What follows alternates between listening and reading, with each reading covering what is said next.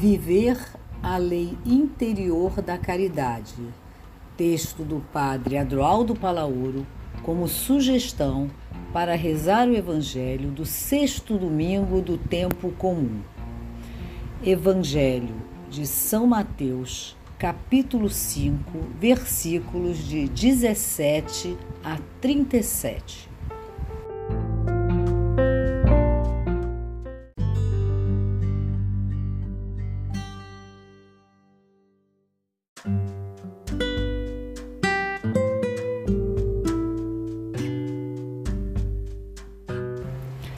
Se a vossa justiça não for maior que a justiça dos mestres da lei e dos fariseus, vós não entrareis no reino dos céus. Mateus 5, versículo 20. A liturgia deste domingo nos apresenta um longo texto do Evangelho de Mateus. É importante que descubramos a mensagem central essencial e sumamente importante ali presente, se não quisermos correr o risco de nos enredar em cada detalhe, perdendo aquilo que, de verdade, Jesus desejava para as comunidades cristãs. O primeiro parágrafo já nos dá a chave de leitura de todo o texto. Mateus explicita a atitude de Jesus frente à lei. Vim para dar plenitude, ou seja, ele não se limita a analisar os detalhes da lei, nem criticar alguns preceitos, mas dar plenitude e sentido profundo. E esta plenitude não significa melhorar a lei com novas normas que Jesus confrontaria com as antigas, por considerá-las mais perfeitas. A plenitude que o Evangelho nos apresenta não vai na direção de maior perfeição da lei, mas de uma mudança radical. Jesus mesmo é a plenitude da lei. Sua pessoa, sua identidade, sua mensagem, sua maneira de viver é a lei mesma em sua plenitude. Por isso, acolhê-lo, crer nele, identificar-nos com ele, vivendo como discípulos seus, nos torna grandes nos reinos do céu.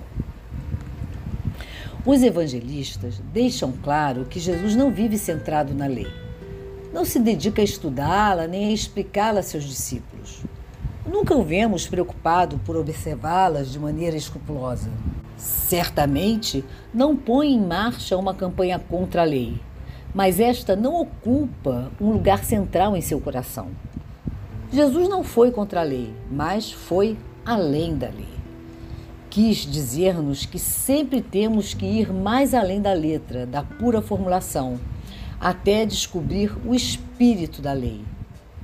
A lei mata, o espírito vivifica, diz São Paulo.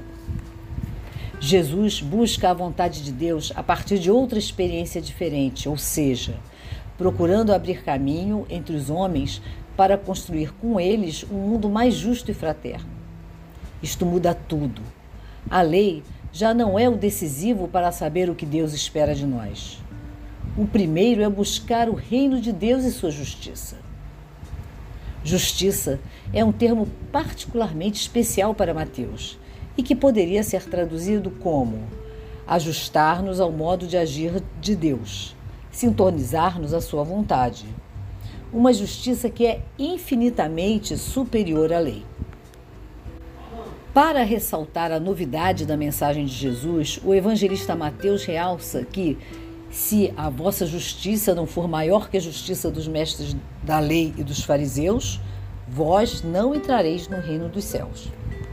O texto aponta para algo de grande profundidade e que toca uma questão básica do caminho espiritual. A partir de onde eu vivo? Vivo a partir da lei externa ou a partir do coração? Os códigos morais insistem nas ações: não matar, não cometer adultério, não jurar. Mas, provavelmente, todos temos experiência de que é possível não ter cometido nada disso e, no entanto, vivemos com o coração endurecido, desconectado daquilo que é realmente importante.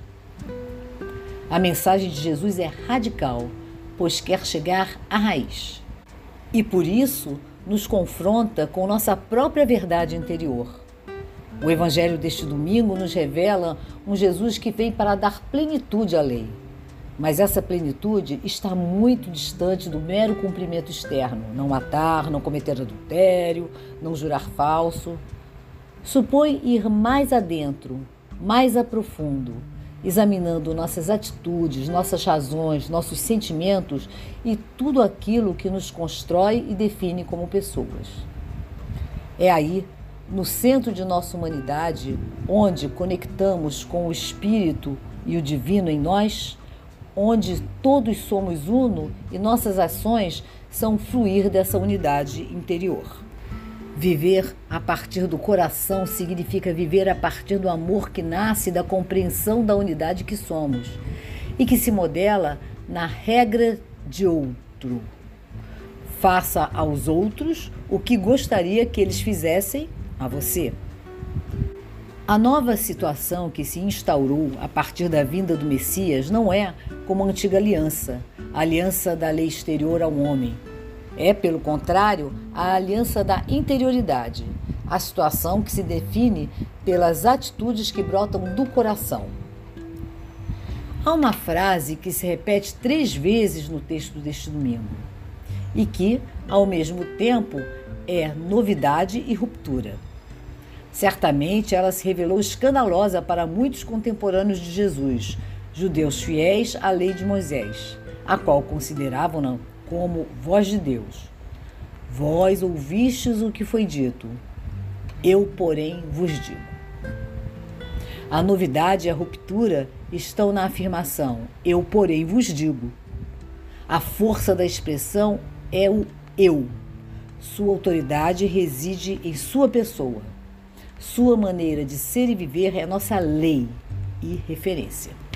A partir de agora, cumprir a lei é crer nele e segui-lo. A coerência de Jesus é a origem de sua autoridade, não é a dos escribas e fariseus que dizem, mas não fazem. O Evangelho pede de todos nós uma mudança absoluta. É como se Jesus nos dissesse: não fiques só em tuas ações. A lei está dirigida ao coração, ao interior da tua pessoa, às tuas atitudes profundas, às tuas razões para agir, aos teus sentimentos, aquilo que te constrói e te define como pessoa. Tu não podes te limitar em não atacar teu irmão. És chamado a amá-lo, compreendê-lo, perdoá-lo. Com a novidade do anúncio e da prática de Jesus, realizou-se uma transformação radical nas relações do ser humano com Deus e com os outros. Esta transformação consiste em que o regime da observância da lei foi sucedido por outro regime, o regime filial, que comporta uma situação muito diferente. Por conseguinte, a nova situação consiste em que não só fomos libertados da lei, senão que, além disso e sobretudo, Deus nos fez verdadeiros filhos e filhas seus. Nesse sentido, as relações de intimidade familiar não se fundamentam a partir de um regulamento ou de uma codificação legal. Seria simplesmente absurdo que duas pessoas que se amam se pusessem a redatar um regulamento no qual se estipulasse taxativamente como dever-se-iam agradar mutuamente. Quando se trata de uma relação pessoal, vivida nessa profundidade, é o dinamismo do amor que faz cada um inventar sua própria conduta, descobrir o que agrada ao outro e evitar a todo custo o que pode causar distância entre eles. Pode-se e deve-se dizer: a liberdade que a fé exige é viver o amor com todas as suas consequências. As exigências da lei são sempre limitadas. As exigências do amor, pelo contrário, não tem limite. O único limite do amor é amar sem limites, é a disponibilidade e o serviço incondicional aos outros. Ou seja, no amor não há limite possível. E isso, no fundo, é o que nos dá medo e nos assusta a ideia de uma vida cristã, na qual tudo depende não na observância de algumas leis, com seus limites e casuísticas, senão do grau e da dose do amor sincero, da bondade sem limites que alguém tem à frente aos outros com que se convive. É preciso superar o legalismo que se contenta com o cumprimento literal das leis e normas. O empenho de Jesus consistiu em fazer as pessoas passarem de uma religiosidade externa a uma atitude interna, ou seja, passar de um cumprimento de leis e de uma descoberta das exigências de nosso próprio ser. Nosso cristianismo será mais humano e evangélico quando aprendermos a viver as leis, normas, preceitos e tradições como Jesus os vivia, buscando esse mundo mais justo e fraterno que o Pai tanto deseja. Nesse sentido, o Sermão da Montanha não é lei, mas evangelho. Essa é a diferença entre a lei e o evangelho. A lei deixa a pessoa abandonada às suas próprias forças, impõe-lhe preceitos que é preciso esforçar-se para cumpri-los, ameaça, premia, exige-lhe empenho. O evangelho, no entanto, coloca a pessoa diante do dom de Deus, faz-lhe conhecer seu Pai, converte-a em filho, transformando-o por dentro. Não obriga a nada. No amor não há imposição mais acolhida.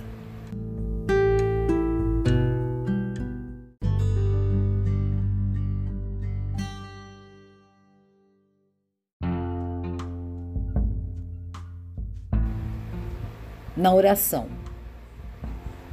Diante de Deus, deixar-se aflorar os sinais de farisaísmo presente no seu cotidiano. Frente às limitações do outro, o que prevalece? O peso da lei ou a força da misericórdia?